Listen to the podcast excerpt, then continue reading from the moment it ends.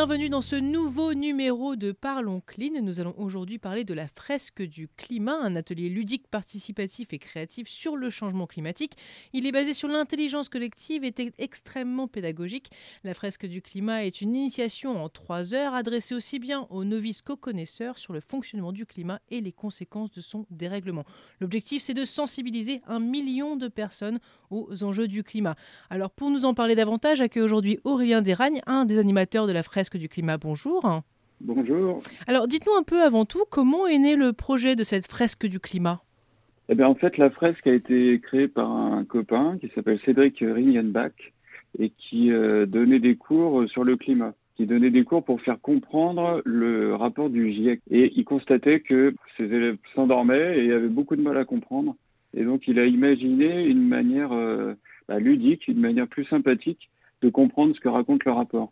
Donc, qu'est-ce que c'est que le GIEC Peut-être que tout le monde ne connaît pas, mais c'est le groupe intergouvernemental d'experts sur l'évolution du climat. Et en fait, c'est pas une association, c'est pas une association écolo partisane, c'est un organe qui a été créé par l'ONU, donc qui regroupe un représentant par pays au moins, et qui a été chargé euh, à la fin des années 80 de faire une synthèse sur toutes les études scientifiques publiées sur le climat dans les années 80, il y, avait de plus en plus d'études pour dire attention, il se passe quelque chose sur le climat.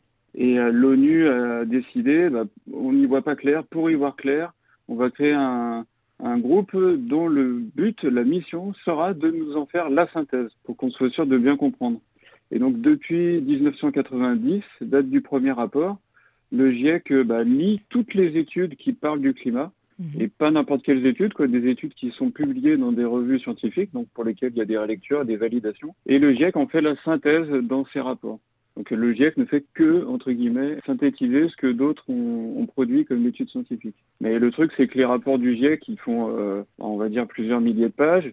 Il y a des synthèses qui font plusieurs centaines de pages, et même un résumé pour décideurs qui fait euh, quelques dizaines de pages, mais bah, le constat, c'est que malheureusement, euh, tout le monde ne, comprend pas forcément ce que raconte le rapport. Et en, tout cas, on constate que les actions euh, préconisées ne sont pas mises en œuvre. Et donc, bah, l'intérêt de la fresque du climat, c'est de faire comprendre ce que raconte le rapport pour inciter à l'action et comprendre euh, comment il faut agir à quel endroit.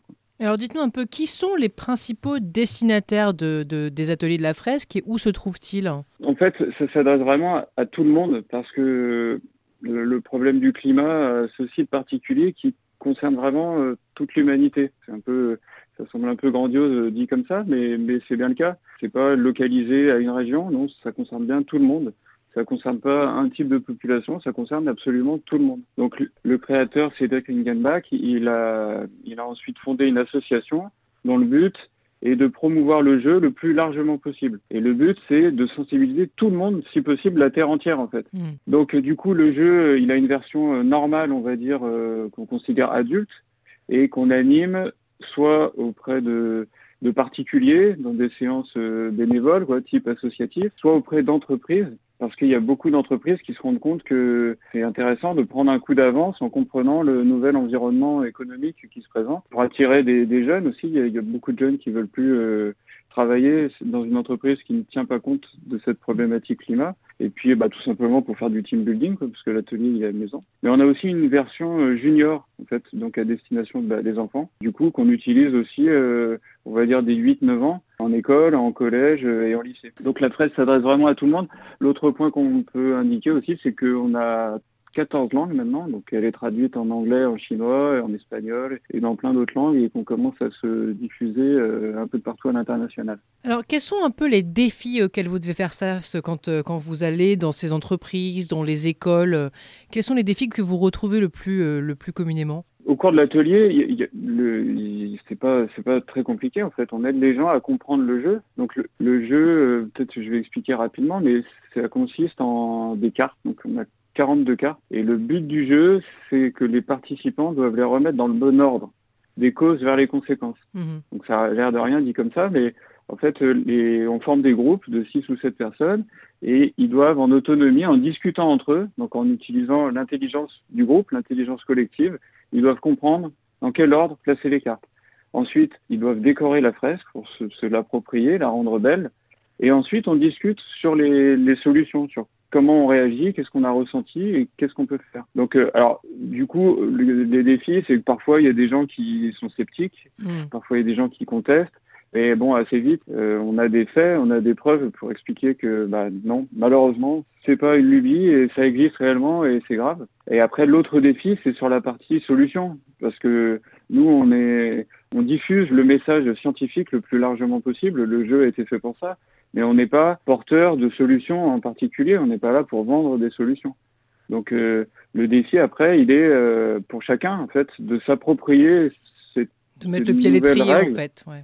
Voilà, et de se lancer dans qu'est-ce que je peux faire moi pour euh, aller dans le bon sens.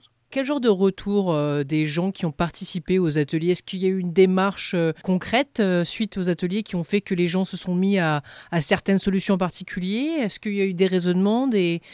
quels sont les retours que vous avez pu avoir? Généralement, les retours sont extrêmement positifs. D'abord sur l'atelier en lui-même, parce que c'est un format très spécial, on va dire, puisque on n'est pas assis, on n'a pas d'ordinateur et on discute. Et on ressort quand même en ayant appris plein de choses. Donc le format, euh, c'est un bon moment en fait. donc rien que ça, ça plaît aux gens. Après, systématiquement, les gens ressortent avec euh, des bonnes idées recueillies dans le groupe en utilisant l'intelligence du groupe. Donc c'est soit des bonnes idées pour euh, son activité individuelle, donc des sortes de bons plans, des éco-gestes qu'on peut mettre en œuvre au quotidien, soit des bonnes idées pour l'entreprise. Quand on fait ça en entreprise, on recueille, euh, bah, pareil, des idées qui permettent à l'entreprise soit de réduire euh, sa contribution à l'effet de serre, donc euh, de se préparer en quelque sorte à de nouvelles réglementations ou des nouvelles taxes qui bah, très probablement vont venir contraindre les émissions de CO2, soit pour la partie adaptation, pour la partie résilience. Voilà, il, faut que les entreprises comprennent que bah, les canicules, on va en avoir de plus en plus, euh, les sécheresses, on va en avoir de plus en plus.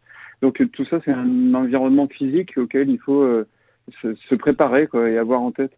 Donc assez systématiquement, que ce soit au niveau individuel ou au niveau entreprise, bah, les participants ressortent avec des bonnes idées et des idées qui sont bonnes pour l'avenir, qui sont facteurs de performance demain qui pourrait faire euh, sur le long terme une, une, réelle différence finalement. Exactement. Ça permet aux entreprises de se préparer à un nouvel environnement, un nouvel environnement économique, un nouvel environnement RH. Et donc tout ça, ça, permet d'aller dans le bon sens. Alors quelles sont les prochaines étapes pour la fresque du climat alors? Ah bah, on a de, de, grandes ambitions puisque l'objectif c'est de sensibiliser un million de personnes, comme vous l'avez rappelé tout à l'heure. L'objectif il est pour 2021. Et ça semble un peu fou, mais en fait, on est sur la bonne trajectoire parce que le jeu est construit pour faciliter la diffusion. Le jeu est fait pour que euh, on puisse se l'approprier très facilement et se mettre à animer soi-même très facilement, de manière à démultiplier l'information le plus possible, le plus largement possible. Aujourd'hui, on donc ça fait depuis euh, un an, on va dire que l'association existe. Et aujourd'hui, on a sensibilisé 25 000 personnes. C'est déjà beaucoup, puisqu'il y a un an, on était à, à 2000, on va dire. Donc, on a fait x10 en un an. Et on est à 1300 animateurs. Donc, là aussi, on a fait un bond énorme. Et donc, euh, bah, notre objectif, c'est de faire x10 euh, chaque année ou pas loin. Et donc, à ce rythme-là, on sent qu'on va toucher le million en 2021 ou 2022 comme euh, on s'est fixé comme objectif. Eh bien, c'est ce qu'on vous souhaite en tout cas. Merci beaucoup Aurélien Desragnes de nous avoir rejoints pour cette émission. Ben, je vous en prie, merci à vous. Et puis, bah, si euh, des personnes au village souhaitent euh, participer à un atelier ou en organiser au village, bien sûr, c'est possible avec plaisir. Il y a d'autres incubateurs qui ont qui ont fait cette démarche à Paris et ailleurs, en faisant venir des animateurs pour pour stimuler la créativité des entreprises présentes dans l'incubateur. Eh bien, on fait en tout cas nous passer le message. Et quant à nous, eh bien, on se retrouve la semaine prochaine pour un nouveau numéro de Parlons Clean sur Radio Village Innovation. À très bientôt.